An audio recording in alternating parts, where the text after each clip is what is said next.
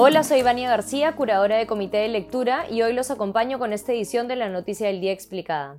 En el legislativo, bancadas de oposición coordinan una moción de vacancia contra el presidente Pedro Castillo tras las declaraciones filtradas de Karelim López, aspirante a colaborador eficaz. El fin de semana pasado, diversos medios de prensa publicaron fragmentos de la declaración filtrada que Karelim López, empresaria involucrada en los casos de presunto tráfico de influencias Puente Tarata 3 y Petroperú, habría hecho ante dos fiscales de lavado de activos. La filtración de la declaración de López, que involucraba al presidente Pedro Castillo en una presunta red de corrupción con participación de varios familiares, amigos y empresarios cercanos al presidente, además de dos ministros, cinco congresistas de Acción Popular y hasta fiscales anticorrupción, motivó que la bancada de Renovación Popular anuncie una moción de vacancia contra el mandatario. La moción de vacancia busca declarar al presidente Castillo en estado de permanente incapacidad moral ello con base en las declaraciones de Karelim López, que conectan a Castillo con una estructura de direccionamiento de obras estatales para favorecer a empresas cercanas al círculo íntimo del presidente. El documento indica, abro comillas,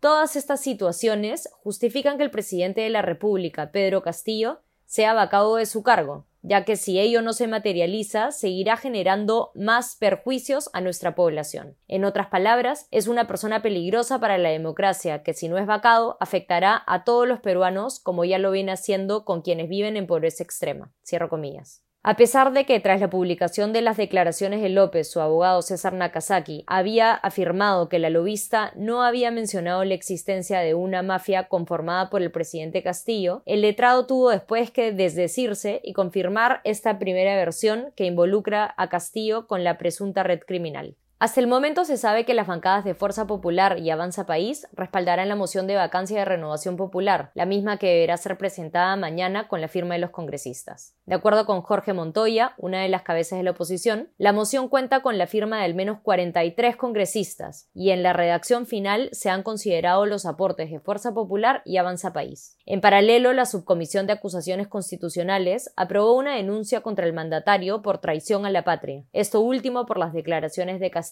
respecto a una eventual salida al mar para Bolivia. En esta denuncia, no obstante, se ha visto una estrategia para suspender al presidente Castillo sin involucrar a los legisladores de Acción Popular. El legislador Alexandro Muñante, de Renovación Popular e integrante de la subcomisión, ha rechazado esto último, señalando que, abro comillas, no ha sido algo que nosotros nos hemos inventado, es algo que se ha producido a consecuencia de las mismas actuaciones del presidente. Esto ha sido todo por hoy. Volveremos mañana con más noticias.